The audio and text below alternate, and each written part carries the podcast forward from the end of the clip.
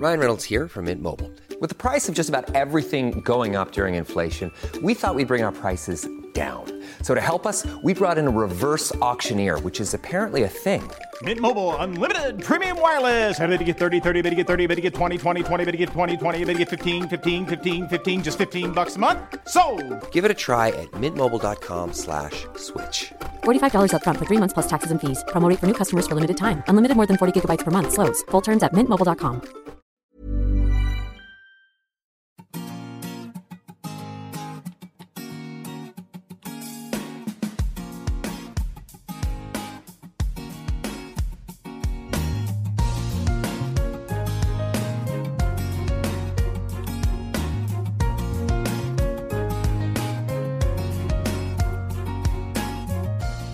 Frauenstimmen.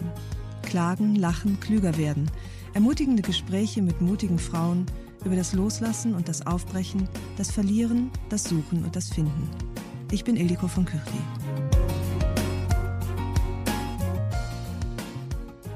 Das Buch steht seit unglaublichen sechs Jahren ununterbrochen auf der Bestsellerliste. Und zwar nicht irgendwo, sondern immer ganz vorne. Der Titel hat Millionen von Menschen angesprochen und tut es bis heute. Das Kind in dir muss Heimat finden. Mit der Autorin, der Psychologin Stefanie Stahl, spreche ich über Urvertrauen und über Misstrauen, über Glaubenssätze und über das, was nicht wahr ist, sondern bloß unsere selbstgemachte Wirklichkeit. Wir sprechen über das Sonnenkind und das Schattenkind und über unseren inneren Erwachsenen, der im besten Fall das Sagen hat. Jede kann eine Heimat in sich finden, indem sie ihr inneres Kind erkennt, tröstet und an die Hand nimmt. Ich wünsche euch viele Erkenntnisse und gute Unterhaltung bei dem folgenden Gespräch. Nach dieser Episode werde ich mich für drei Monate in einen hoffentlich sehr produktiven Winterschlaf begeben. Am 20. März starte ich dann wieder durch mit ganz neuen Frauenstimmen und darauf freue ich mich schon sehr. Ich freue mich auf euch, ich freue mich auf meine Gesprächspartnerin und ich wünsche euch bis dahin von Herzen alles, alles Gute. Eure Ildiko. Liebe Steffi, herzlich willkommen in meinem Podcast Frauenstimmen, in dem es heute um sozusagen um Kinderstimmen geht, nämlich um die Stimmen unserer inneren Kinder. Du hast ein wunderbares Buch geschrieben, das seit unglaublichen sechs Jahren ununterbrochen auf der Bestsellerliste steht. Das Kind in dir muss Heimat finden. Und nun legt ja dein Erfolg die Frage nahe, haust eigentlich in jedem Menschen ein heimatloses Kind? Oh, das ist ja eine krasse Frage. Ähm, äh, nein, also Nein, es geht auch nicht darum, dass die Kinder alle heimatlos sind, sondern es geht ja in meinen Büchern um alte Prägungen und ähm, die einfach jeder Mensch hat, weil wenn wir auf die Welt kommen, ist ja unser Gehirn äh, nicht fertig, sondern unser Gehirn prägt sich mit seiner Umwelt und mit den Eltern. Also ähm, unser Gehirn ist nur zu 25 Prozent ausgebildet, wenn wir auf die Welt kommen. Und der ganze Rest wird verknüpft. Und auch die Hardware, also das heißt tatsächlich Gehirnregionen werden ausgebildet in den ersten Jahren des Lebens. Und so wie sich das Gehirn ausbildet, so funktioniert es dann ja auch später. Das heißt, das hat einen riesigen Einfluss darauf, wie wir die Welt wahrnehmen, wie wir uns selbst wahrnehmen und wie wir Beziehungen wahrnehmen. Und diese Prägungen, die sind eben hochgradig willkürlich und subjektiv, denn die hängen im hohen Maße davon ab, wie gut unsere Eltern in der Lage sind, sich auf uns einzustellen und wie gut sie in der Lage sind, uns zu lieben. Und wenn mhm. sie dazu nicht so gut in der Lage sind, aus welchen Gründen auch immer, dann prägt sich unser Gehirn entsprechend mit ein paar Fehlprogrammen ein. Ja. Und wenn ich diese Fehlprogramme nicht erkenne, dann äh, bin ich sozusagen voll in dieser Matrix und dann glaube ich mein Leben lang ja, was ich fühle und was ich denke. Ich will trotzdem nochmal auf meine krasse erste Frage zurück, weil das einfach so viele Menschen anspricht, dein Buch. Offenbar ja doch eben auch eine gefühlte Heimatlosigkeit. Dieser Begriff innere Heimat und das innere Kind scheint ja wirklich aus der äh, eine, eine Seelensuche für viele zu sein. Und äh, insofern äh, nochmal meine Frage nach der Heimatlosigkeit. Wie, wie, woher stammt die? Ja, es gibt halt ganz viele Menschen, die, ähm, sehr viele, die einfach hm, unter Ängsten leiden, die eigentlich leiden wir alle unter Angst. Das geht ja gar nicht ohne. Ich meine, wie kann man ohne Angst, kannst du ja das Leben gar nicht. Schon allein der Umstand, dass wir alle irgendwann sterben müssen, das ist ja im Grunde gar nicht zu verwalten für das Gehirn. Ja, also, und, und ganz viele Menschen haben darüber hinaus aber auch viele Probleme in ihrem Leben und fühlen sich manchmal einsam, verzweifelt, ohne Halt, ratlos äh, oder auch im kleineren Ausmaß. Man hat mal einen richtigen Konflikt im Job oder man Streit mit der besten Freundin oder hat Liebeskummer. Ähm, das Leben Leben ist ja immer irgendwie. Liebeskummer Krise. würde ich jetzt nicht als kleineren Ausmaß unbedingt nee, nehmen. Ist auch nicht. Nee, das stimmt, da gebe ich dir recht. ich erinnere mich dunkel, dass das sehr, sehr schlimm war. Ja, ja, genau, das stimmt. Ähm, also, und da geht es ja immer darum zu schauen, was hat das vielleicht auch mit mir zu tun und was hat das vielleicht auch damit zu tun, dass ich gewisse Voreinstellungen habe.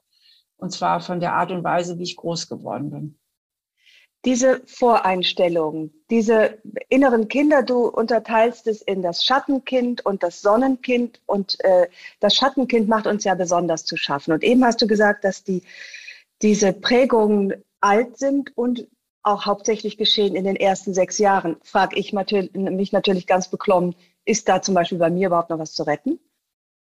Ja, also ich will vielleicht mal ganz kurz auf den Begriff des inneren Kindes zurückkommen. Das innere Kind ist ja in der Psychologie einfach nur eine Metapher für diese frühen Kindheitsprägungen.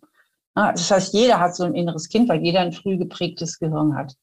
Und diese Metapher steht für die guten wie für die problematischen Prägungen. Und in meinem Ansatz unterscheide ich das Schattenkind, das symbolisiert halt die eher problematischen Prägungen und das Sonnenkind symbolisiert die guten und unsere gesunden Anteile in uns und aber auch, und das ist mir ganz wichtig, alles, was wir uns als Erwachsene neu gestalten können. Wir sind ja heute groß und nicht mehr angewiesen auf Mama und Papa. Das heißt, das Sonnenkind ist auch die Zielvision, also die Vision meiner Selbstheilung und meines authentischen Selbst. Darum geht es ja am Ende immer.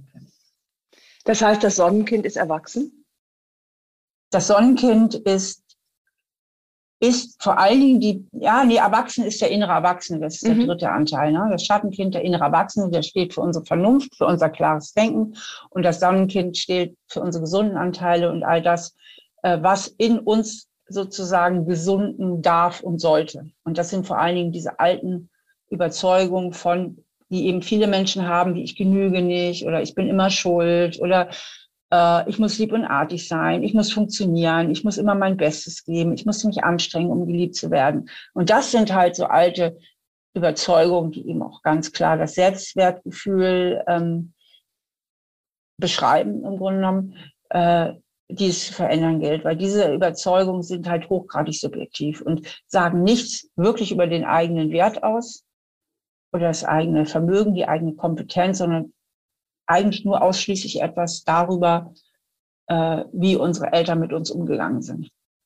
Ist das denn noch zu verändern, das, was in so frühkindlicher Zeit geprägt wurde? Ähm, ganz, ganz viel ist zu verändern, sehr, sehr viel. Das ist ja auch der Job und der Auftrag von allen Menschen, die mit diesen Veränderungsprozessen zu tun haben, sei es Pädagogen, sei es Psychologen, sei es Ärzte und Ärztinnen, was auch immer, ähm, natürlich, vieles ist zu verändern. Ganz alles nicht. Also man sagt so, die ersten zwei Jahre, dass das irreversibel wäre, die ersten zwei Lebensjahre Prozesse, weil die das Gehirn halt so prägen. Aber auch da habe ich jetzt von neuerer Forschung gehört, auch, dass da noch einiges zu machen ist. Es geht vor allen Dingen darum, und das ist das A und O der Veränderung.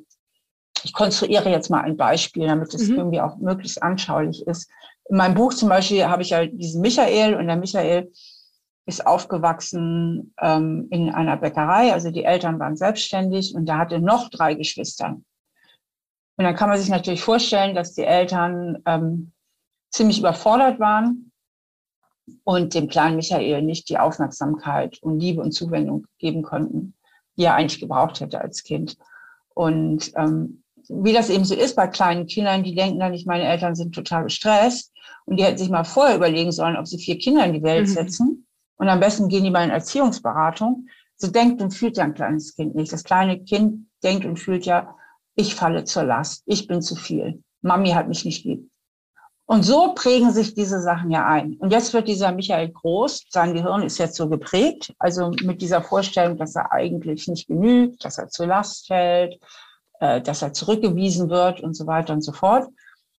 Und ähm, jetzt fängt eine Beziehung an mit Sabine.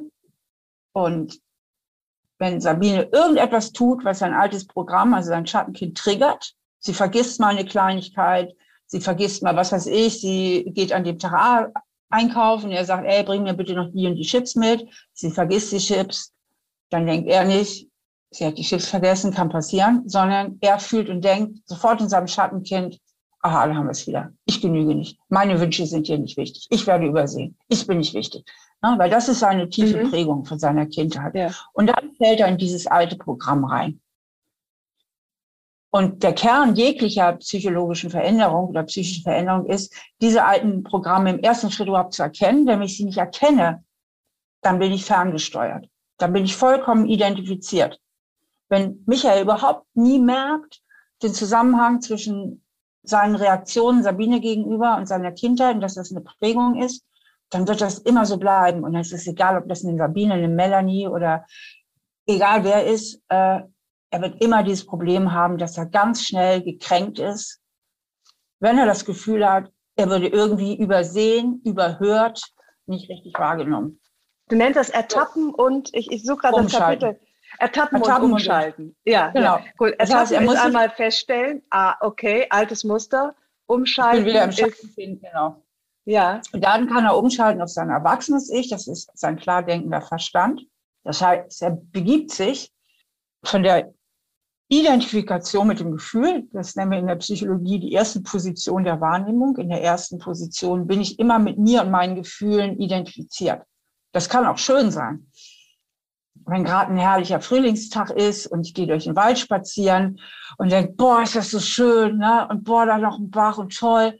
Da bin ich auch total identifiziert, aber mit einem schönen, gesunden Anteil. Ja, ich fühle meine Gefühle. Das heißt identifiziert sein. Ich bin bei mir. Ich fühle mich so. Aber wenn ich mit meinem Schattenkind identifiziert bin, dann ist es schlecht, weil dann bin ich im falschen Film. Mhm.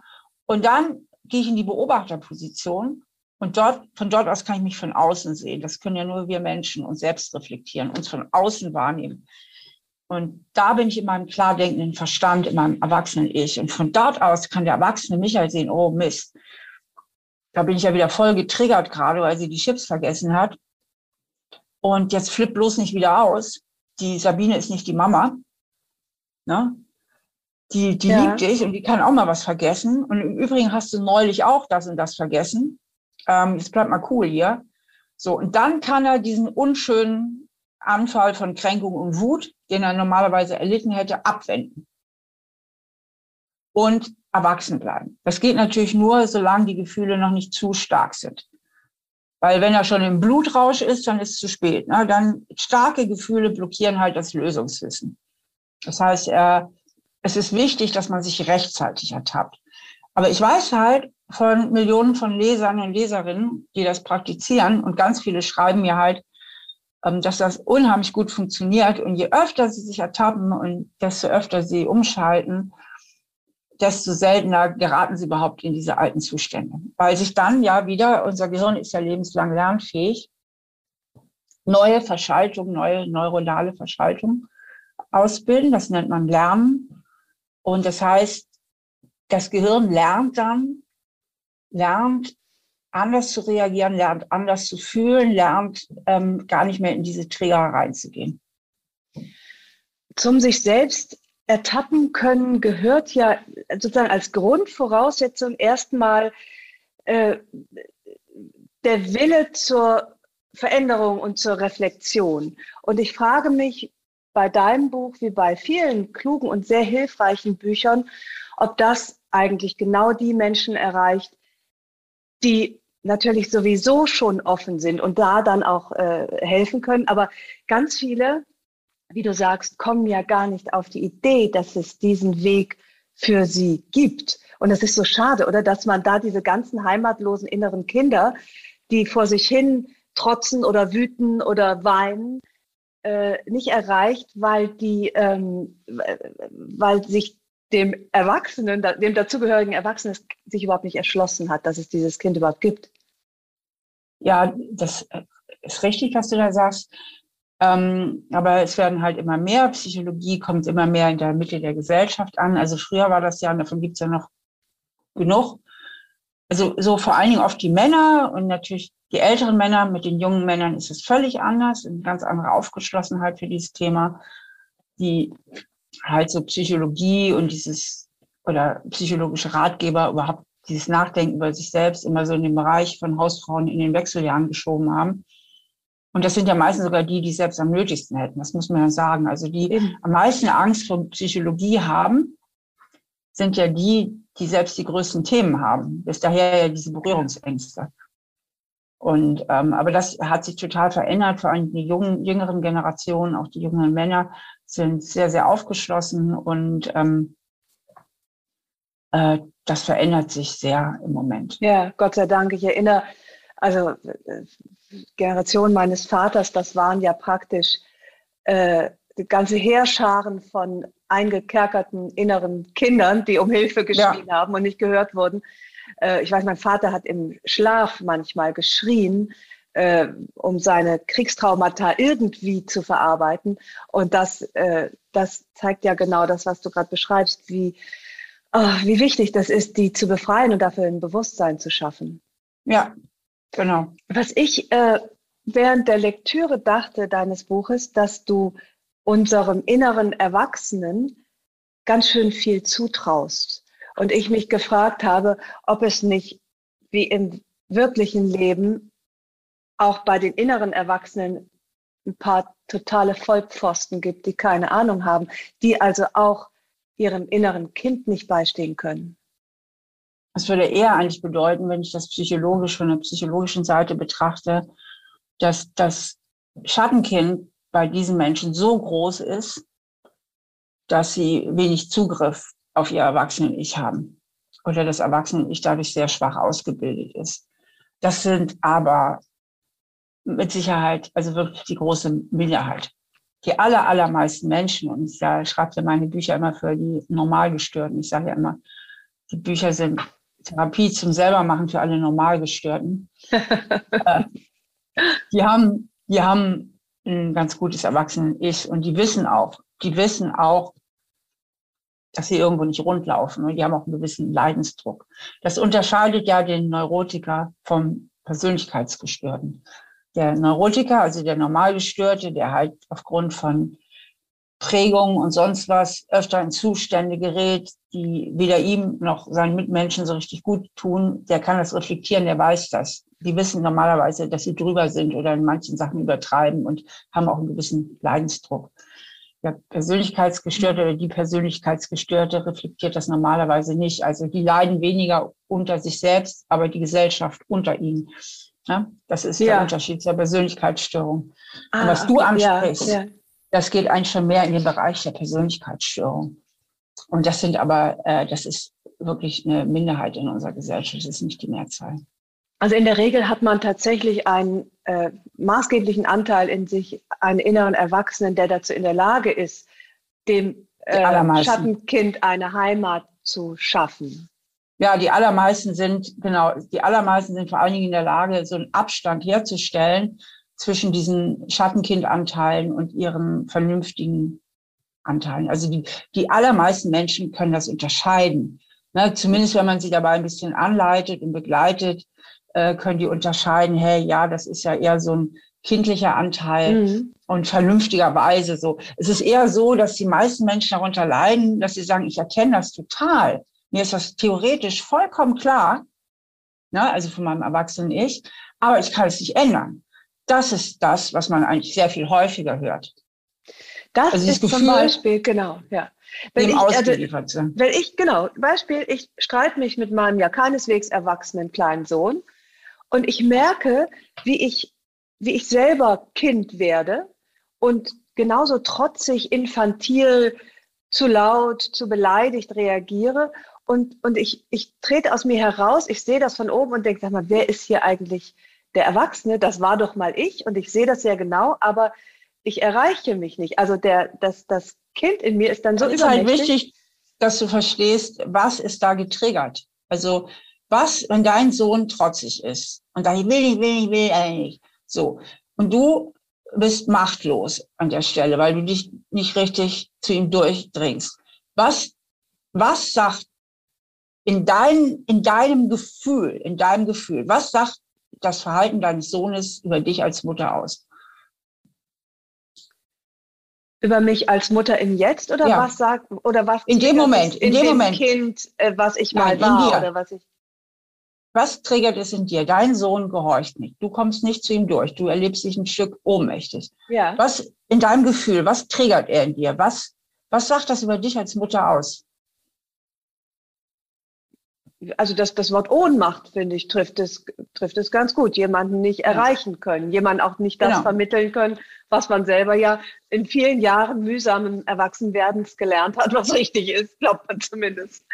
Genau, also Ohnmacht. Mhm. Hilflosigkeit und das triggert dann ja auch nochmal schnell so ein Gefühl, auch wenn man es nicht so richtig bewusst mitdenkt, wie ich bin eine schlechte Mutter, ne? oder ich kann es nicht, oder ich, ne, ich komme da irgendwie, ich kriege es nicht gebacken an der Stelle. Mhm, mhm, mhm. Und das wiederum korrespondiert mit einer wahrscheinlich frühkindlichen Prägung, weil, äh, weil ich eben in diesem Moment wie ein Kind reagiere und nicht wie eine Erwachsene. Kann sein, muss nicht sein, da müsstest du mal genauer hingucken. Also Wut, also Ohnmacht macht ja immer wütend. Ne? Weil dein Sohn verletzt eigentlich, weil du wirkungslos bist. Und Mhm. Aggression ist ja genau das Gefühl auf Seiten der Autonomie, was wir mitbekommen haben, um unsere Interessen durchzusetzen. Also ohne Aggression können wir überhaupt keine Interessen durchsetzen.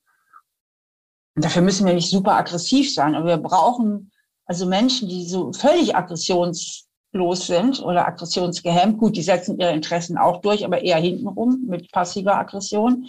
Aber wir brauchen Aggression, um überhaupt eine gewisse Durchsetzungsfähigkeit zu haben. Also ist ja klar, dass dieses Gefühl der Ohnmacht dich triggert, dass es dich wütend macht. Aber meistens sagt eben, wenn die Kinder sich so verhalten, unbewusst interpretiert man das dann auch als, wie ich bin eine schlechte Mutter oder ich genüge nicht. Ne? So, und da muss man immer gucken, hat, ist das vielleicht sowieso ein altes Gefühl in mir? Ist das ein Mhm, Gefühl, was mhm. ich kenne? Ist das ein Gefühl, was ich sozusagen, was sich fälschlicherweise in mir äh, geprägt hat. genau, ob der vielleicht auch Ja. ein Schattenkind in dir triggert? In deinem Buch beschreibst du einen Fall, ich weiß jetzt nicht mehr genau, welcher das war, aber ich weiß, dass es letztlich darum ging, dass die Patientin irgendwann das, was sie für sich richtig erkannt hatte, also die Struktur hatte sie erkannt, sie hatte das Schattenkind äh, erkannt und warum es so reagierte, aber nichts änderte sich und es änderte sich erst in dem Moment, als sie gefühlt hat, okay, ich bin ja groß. Ich bin Mhm. ja jetzt äh, groß, ich kann dich an die Hand nehmen, ich kann mich selber nachbemuttern. Beißt sich die Katze da nicht in den Schwanz, weil wir letztlich dann doch wieder beim Gefühl landen, um müssen, um uns heilen zu können. Also wir müssten doch wieder von der Erwachsenenebene, die erkennt, komm Kind, ich, ich bin für dich jetzt da, ich bin groß, muss es ja im Grunde wieder eine Stufe tiefer sacken hin zum, zu dem Gefühl, ja, ich fühle das auch. Und dann entsteht Heilung. Mhm. Das passiert auch ganz, ganz oft, dass das auch direkt gefühlt wird. Wenn man so gar nicht da reinkommt und sagt, ja, ähm, ich, mir ist mein Schattenkind, ich habe meine Glaubenssätze, ich habe auch meine neuen Glaubenssätze im Sonnenkind erarbeitet, dass ich genüge, dass ich, äh, dass ich mich wehren darf, dass ich Fehler machen darf und so weiter, so als, als positive neue Glaubenssätze. Aber ich kriege die einfach nie ins Gefühl rein. Äh, dann, obwohl ich wirklich damit übe und trainiere, dann steckt dahinter eigentlich immer eine positive Absicht, äh, die allerdings unbewusst ist. Dann frage ich die Betroffenen immer, spür mal in dich hinein, welchen Vorteil könnte es für dich haben, dass du an deinem Schattenkind festhältst? Also, dass du es einfach nicht loslassen kannst. Und da kommt immer ein positiver Nutzen bei raus. Ganz oft übrigens der Nutzen, dass man damit unbewusst seine eigenen Beziehungen zu seinen Eltern beschützt. Das ist oft so ein unbewusster Nutzen, dass man irgendwie die Loyalität zu den Eltern bewahrt. Denn wenn man sich eingestehen würde, ich genüge ja doch und ich bin ja wirklich okay, dann muss man sich ja auch wirklich eingestehen, Mensch, da haben meine Eltern ja wirklich irgendwie an der Stelle Mist gebaut. Das ist natürlich hart. Du beschreibst ja auch, wie wichtig es für ein Kind, überlebenswichtig ist, hm. dass es an die Eltern glaubt. Und das, was die Eltern tun, ist gut und richtig. Sonst, sonst, das, anders schafft es ein Kind ja gar nicht. Und diesen Schritt zu vollziehen, ist, also für mich war das zum Beispiel auch wirklich schwer, meinen Vater, insbesondere meinen Vater von diesem Thron zu holen, weil es sich tatsächlich anfühlte wie Verrat, ihn nicht nur genau. als, als Koryphäe zu sehen, sondern als Menschen, der eben mir auch nicht nur Gutes getan hat, zwar nicht, nicht willentlich, aber unfreiwillig doch eben auch was, äh, auch Schatten mit auf den Weg gegeben hat. Das ist schwer, finde ich, sich dazu durchzuringen. Genau. Und manche, ähm, die können sich dazu nicht durchringen und arbeiten zwar oberflächlich, also das ist ihnen ja gar nicht so bewusst, schon mit dem Schattenkind und dem Sonnenkind, aber ähm, im tiefsten Inneren bleiben sie in der Loyalität und deswegen kriegen sie auch nicht ihre Glaubenssätze verändert. Das ist ein Nutzen. Es gibt noch mehrere mm, verschiedene mm, Nutzen. Mm. Manche beschützen auch ihre Erwachsenenbeziehungen damit. Ja. Also sagen, bevor ich jetzt hier wirklich wachse und groß werde, dann müsste ich mich ja auch von meinem Mann trennen. Dann müsste ich mir endlich eingestehen, dass das mit dem nichts mehr werden kann. Also wenn man die Schuld zu sich nimmt, nach dem Motto, ich genüge nicht und ich bin schuld und ich bin nicht gut genug, behält man paradoxerweise ein Stück weit Kontrolle über das Geschehen. Ja, ich wollte sagen. Und wenn ich schuld bin, ja. dann habe ich ja auch die Veränderungsmöglichkeiten. Und dann habe ich auch man, die Möglichkeiten, doch noch ein Happy End herbeizuführen. Ja, aber es, also wenn man wächst, verändern sich die größten Verhältnisse. Und dann verändert genau. sich was. Und insofern ist es, wie du sagst, ist es manchmal vielleicht oberflächlich betrachtet von Nutzen, auch klein zu bleiben und dieses Schattenkind irgendwie gar nicht ja. so sehr zu befrieden.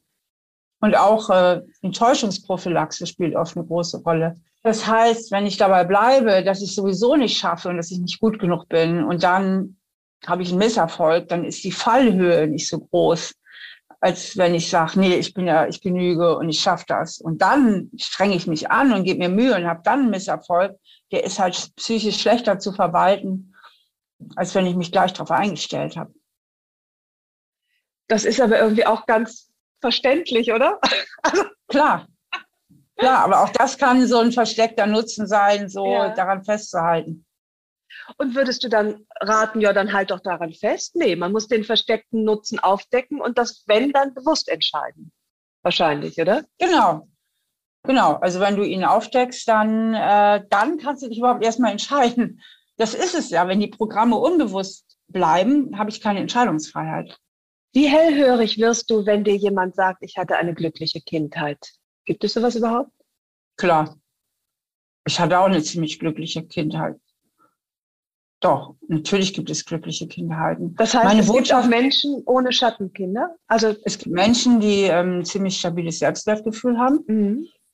Aber da es keine perfekten Eltern gibt und keine perfekten Kindheiten gibt ähm, und jeder irgendwie geprägt ist, ähm, hat jeder natürlich irgendwo auch ein Thema am Laufen, wo seine Prägung vielleicht nicht so ganz tippitoppi ist. Und überhaupt, ich finde halt dieses sich selbst reflektieren, dieses sich selbst verstehen, finde ich total wichtig, weil es ja so ein, so ein dazu beitragen kann, dass man sich wirklich weiterentwickelt und irgendwann mal weise wird. Und das ist ja das, was die Welt braucht, weise und reflektierte Menschen. Ähm, und die sich eben so nie reflektieren und mal in sich gehen und nach den Zusammenhängen fragen, vor allen Dingen, wenn sie ungünstige Prägungen haben, plus noch ungünstige Gene, sind ja nicht nur die Eltern, es ist ja auch, wir kriegen mhm. ja auch genetisch viel mit von unserer Wesensart und so weiter, dann können diese Menschen halt eben auch sehr viel Ungutes anrichten. Wir hätten ja nicht so eine schwierige Welt, die irgendwie kurz irgendwie vom Untergang steht, wenn wir lauter nur reflektierte Menschen auf der Welt hätten, dann würden wir heute als Gesellschaft weltweit komplett woanders stehen. Man sollte meinen, Selbstreflexion äh, ist ja unglaublich im Kommen. Wie du sagst, Psychologie erobert die Mitte der Gesellschaft. Äh, stimmt aber auch nur so halb. Es gibt immer noch genügend, die Schaden anrichten, dadurch, dass sie äh, sich einer zumindest äh, wirksamen Selbstreflexion versagen. Richtig. Wo sieht man? Vor allem weltweit gesehen, das ist ja. ja. auch nun bei uns ja auch so ein modernes Thema. Ähm, aber das gilt ja längst für alle Kulturen und Gesellschaften. Wo sieht man solche Menschen? Und meine Frage, sind es hauptsächlich Männer, die, äh, die von Re Selbstreflexion wenig halten und äh, ihr inneres Kind im Keller lassen? Falls überhaupt eins haben. Ja, ich sehe seh nicht nur Männer, es gibt so gewisse Persönlichkeitstypen, wo ich so festgestellt habe, denen fällt es einfach schwerer. Und das sind die, die sehr, sind oft die, die sehr pragmatisch in dieser materiellen Welt sind. Mit materiell, das meine ich jetzt völlig wertfrei. Ich meine damit die, die, die, entweder die Chirurgin oder den Handwerker, also die, die sich, oder den Piloten, also die sehr in der materiellen Welt sind. Und wenn die dann noch eher so Denkentscheider sind, also eher ratio, sehr rationale Typen, diese Kombination sind Menschen, die sehr, sehr, das sind gute Troubleshooter, das sind oft hervorragende Problemlöser im technischen, materiell äußeren Bereich dieser Wirklichkeit. Aber die sind nicht so nach innen gewandt. Das sind eher die abstrakten Typen, die in abstrakten Welten unterwegs sind. Äh, also die Psychologen, die Philosophen, also alle, die so ein bisschen abstrakter halt denken Schriftstellerinnen und so weiter. Und die eher auf der Fühlentscheiderseite, die eher so ähm, im Fühlbereich unterwegs sind. Und denen fällt das wesentlich leichter. Denen ist das so in die Wiege gelegt. Und manchen anderen, denen fällt das einfach schwerer. Und ich denke, das hängt damit mit unserer Evolution zusammen, dass wir so Grundeigenschaften haben, von denen jeder Mensch betroffen ist. Zum Beispiel, ob ich eher ein abstrakter Typ bin oder ob ich eher ein Kreter-Typ bin, ob ich eher so ein mhm. Fühlentscheider-Typ bin oder ein Denkentscheider-Typ bin, ähm, weil wir alle brauchen. Wir brauchen halt die, die da draußen in der Welt, in der äußeren materiellen Welt richtig fit sind, sonst hätten, hätten wir keine tollen Häuser und ganz vieles da draußen würde nicht funktionieren. Wir brauchen aber auch die ja. Denkertypen, die eher so selbstreflektierend sind und eher so nach innen gehen. Und da liegen einfach auch verschiedene Begabungen vor, was die Selbstreflexion betrifft genau wie es überall Begabungen gibt, ob das jetzt Musikalität ist oder naturwissenschaftliches Talent oder eine Sprachbegabung, bin ich, ist es meine ganze Lebenserfahrung und so, dass es eben auch zur Selbstreflexion Menschen gibt, die da viel mehr begabt sind und andere weniger. Ich würde ja für mich sagen, dass ich einen großen Schritt in Richtung Erwachsenwerden gemacht habe, als ich äh, anfing, mich mit diesem inneren Kind zu beschäftigen. Oder zum, ja, vielleicht auch zum, man wird dann ja im Grunde wieder Mutter. Egal, ob man Kinder hat oder nicht, aber man wird ja. dann, wenn man das innere Kind entdeckt, wird man ja Mutter oder Vater. Äh, und das fordert einen ja automatisch irgendwie zum, zu, zum Reifwerden und zum Nachdenken auf, wie will ich mit diesem mir anvertrauten Geschöpf eigentlich umgehen. Was würdest du sozusagen jetzt so zum Start auch in das neue Jahr äh, empfehlen, unseren 0815 inneren Kindern und äh, inneren Erwachsenen? Wie, wa, was gibt es für kleine Tricks, um zueinander zu finden und um wohlwollend auf die Schattenseiten unseres nicht äh, unser, unserer Teile zu schauen, die nicht herangewachsen sind? Also das erste würde ich mal im ersten Schritt zur Bekanntschaft mit dem eigenen Schattenkind machen, indem man mal in sich hineinspürt und darüber nachdenkt. Also ich habe ja in meinen Büchern habe ich mache ich das ja wirklich so schwarz auf weiß, dass man wirklich so eine Kindersilhouette aufmalt. Aber ich mache jetzt mal den kurzen Weg, dass man mhm. sich einfach mal hinsetzt und darüber nachdenkt, wie waren denn meine Eltern so, wie habe ich das denn früher so erlebt?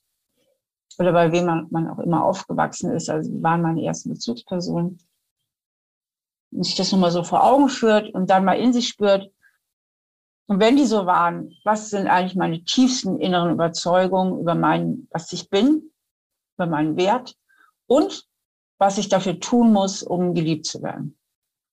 Und einfach mal, und dann poppen diese Überzeugungen auch relativ schnell auf, meistens. Ich bin nicht wichtig, ah, ich muss mich anstrengen oder was auch immer. Oder auch, gut, ich bin okay, ich darf ich sein. Ne? Also wenn viel gut gelaufen ist, hat man ja auch viele, also vor allem positive Glaubenssätze. So, und dann weiß man schon, okay, da ist mein Programm so, ne? das ist so mein roter Faden.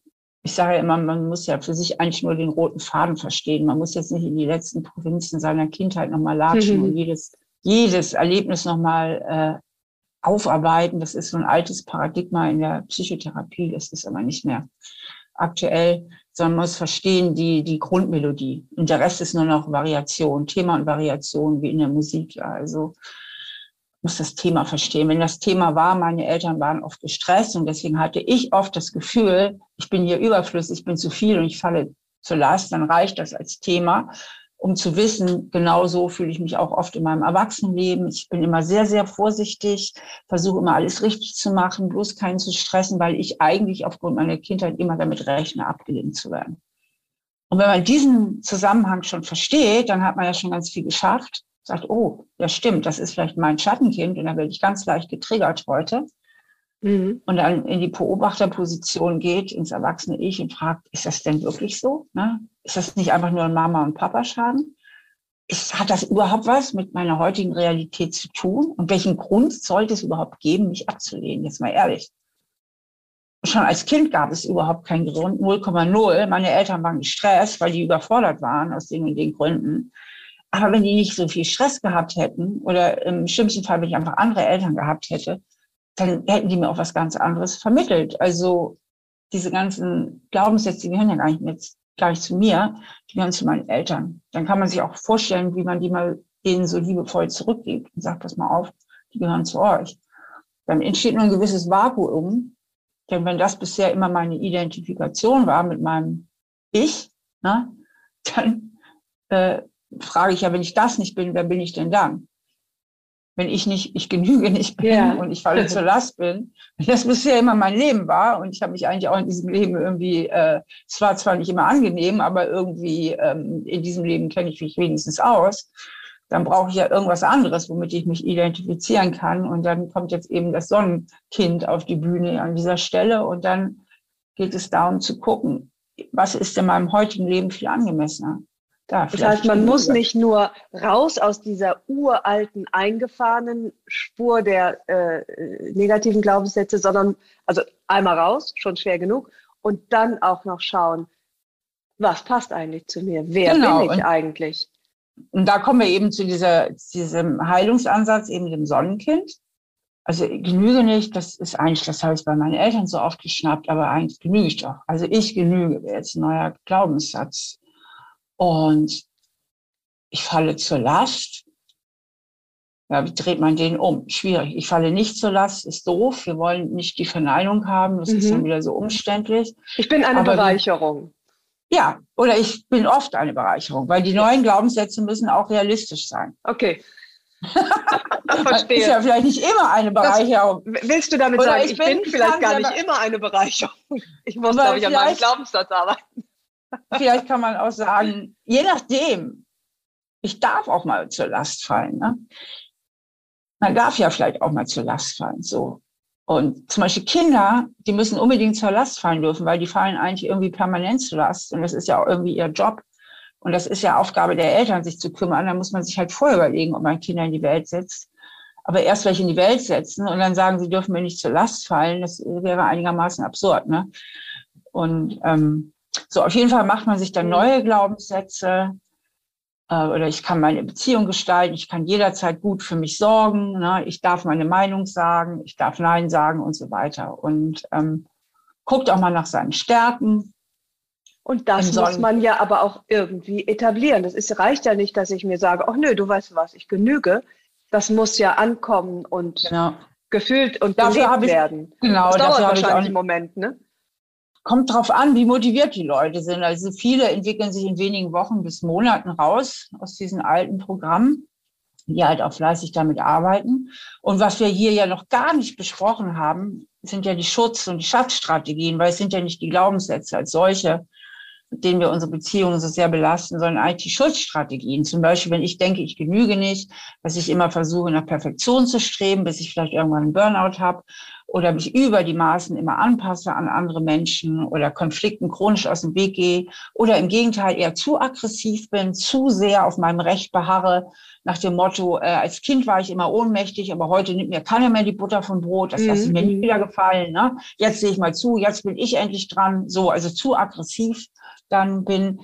Ähm, das sind in meinem Ansatz ja diese Schutzstrategien, die ich ja auch nach denen ich ja auch gucke mit meinen Leserinnen und ähm, wie man die eben auch verändern kann im Sonnenkind zu Schatzstrategien. Das heißt, konstruktiven Verhaltensweisen, mit denen ich meine Beziehung eben entlaste. Ne? Und die auch also, zu meinen inneren Gefühlen passen. Ne? Du beschreibst es ja, dass man letztlich, also durch Aggression oft ablenkt von Verletzlichkeit oder von Scham, äh, von einem ganz anderen Gefühl, was dem zugrunde liegt und was im Grunde viel mehr für Nähe sorgen würde, wenn man das zeigen würde, als das, als diesen Schutz darüber. Genau. Aber es geht mhm. auch darum, wirklich neue Verhaltensweisen zu trainieren, also von der Vermeidung zum Beispiel mehr in die Annäherung zu kommen. Also ich, viele Menschen, die ein ausgeprägtes Schattenkind haben, leben sehr stark in der Vermeidung. Das heißt, ihr Hauptziel in diesem Leben ist, dass sie vermeiden wollen, dass sie verletzt werden, dass sie vermeiden wollen, dass sie irgendwo einen Misserfolg haben. Vermeidungsziele sind nicht zu erreichen, weil kaum hat man das eine, die eine Gefahr abgewehrt, lauert ja schon die nächste mehr durch Annäherungsziele zu ersetzen. Also wenn ich zum Beispiel meinem Schattenkind Zurückzug neige, weil ich ja mich so angreifbar fühle und deswegen mich am sichersten eigentlich nur in meinen vier Wänden fühle und mich am sichersten fühle, wenn ich möglichst wenig von mir zeige, um, damit ich vermeide, dass man mich verletzen kann, könnte ich meinem Sonnenkind mit neuen Glaubenssätzen, wie ich genüge, ich darf ich sein, und so weiter. Und ich kann meine Beziehung oder ich kann meine Beziehung mitgestalten.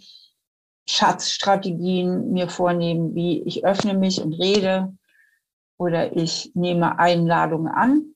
Ne? Ich gehe auf Partys oder ich nehme eine Essenseinladung an, anstatt immer irgendwie Ausreden zu suchen, damit ich wieder zu Hause bleiben kann. Mhm. Und kann sich dann äh, ganz gezielt Schatzstrategien zurechtlegen, äh, die eben Annäherungsziele haben und, und das muss man dann aber natürlich auch tun, entgegen der eigenen Bestrebung, genau das zu vermeiden. Das ist ja ein großer Schritt, ne? also in die Angst hineinzugehen.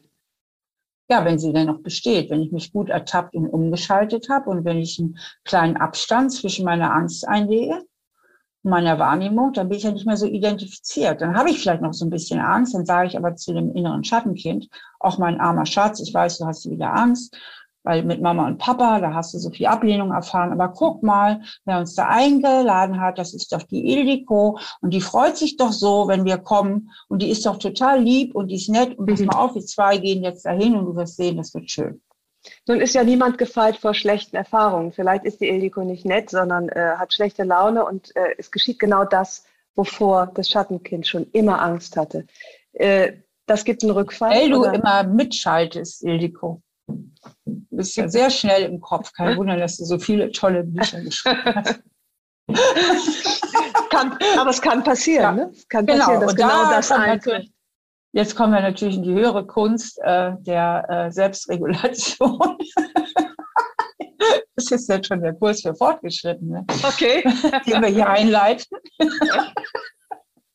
Weil jetzt geht es darum, zu überprüfen, gehört die schlechte Laune wirklich zu mir oder gehört die zu Ildiko? Also ich frage mich dann, habe ich jetzt irgendwas getan, dass ich daran schuld bin, dass sie so zu mir ist? Und ich, nö, ich war da eigentlich nett wie immer. Ich habe noch ein paar Blümchen mitgebracht, die noch ein Fläschchen Wein und habe mich mhm. auf diesen Abend gefreut. Und ich kann mich jetzt auch nicht erinnern, dass ich in der Vergangenheit irgendwas angestellt hätte. Also sagt ihre schlechte Laune nicht, ich bin schlecht oder ich genüge nicht oder ich bin doof. Dann würde ich sie nämlich zu mir nehmen. Dann wäre ich getriggert. Mhm. Ne? Ich nehme es zu mir, sondern ich lasse sie bei ihr und denke, sie hat schlechte Laune heute. Was ist denn los? Und dann frage ich vielleicht mal, ähm, wie geht's dir denn? Du irgendwie wirkst du so, wie wenn du irgendwie ein bisschen gestresst bist. Ist irgendwas so? Und dann erzählst du mir das vielleicht und sagst, ja, hast recht, mir leid, ein bisschen stimmt nee, heute war das und das und habe mich so geärgert, pipapo, und, ne, und dann kann das ja noch ein schöner Abend werden. Mhm. Ganz wichtig ist, und das gilt halt auch so für chronische Arbeitskonflikte, weil ich habe ja eben jetzt noch hier ein Happy End schnell eingebaut, von wegen, wir haben dann doch noch ein nettes Gespräch, aber es gibt ja auch so Sachen, da ist das chronifizierter. Also man hat einfach zum Beispiel eine sehr schwierige Chefin, die ist einfach schwierig. So. Und dann nicht immer zu denken, ich genüge nicht, sondern zu denken, okay, meine Chefin hat ein ziemlich großes Schattenkind und die ist schwierig und die vergreift sich auf dem Ton und ist bei ihr zu belassen. Na, sie ist diejenige, die sich im Ton vergreift und nicht ich diejenige, ja, ja. die daran schuld ist, dass sie sich oder die ja. irgendwie das verdient hätte. Ja. Klingt gut, wobei ich ja bei manchen Menschen, äh, hauptsächlich Männern, oft finde, die könnten ruhig mal die Schuld bei sich suchen. Gibt's auch, oder? Es gibt Absolut. doch auch man muss ja noch seinen eigenen Anteil.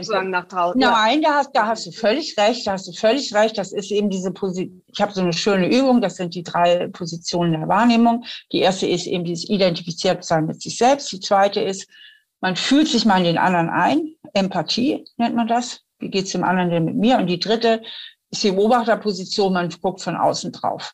Ja. So, und wenn man dann von außen drauf guckt, auf so einen Konflikt ist der erste Schritt, ich gucke auf mich drauf und überlege, was trage ich dazu bei, dass diese Beziehung zu diesem Menschen schwierig ist.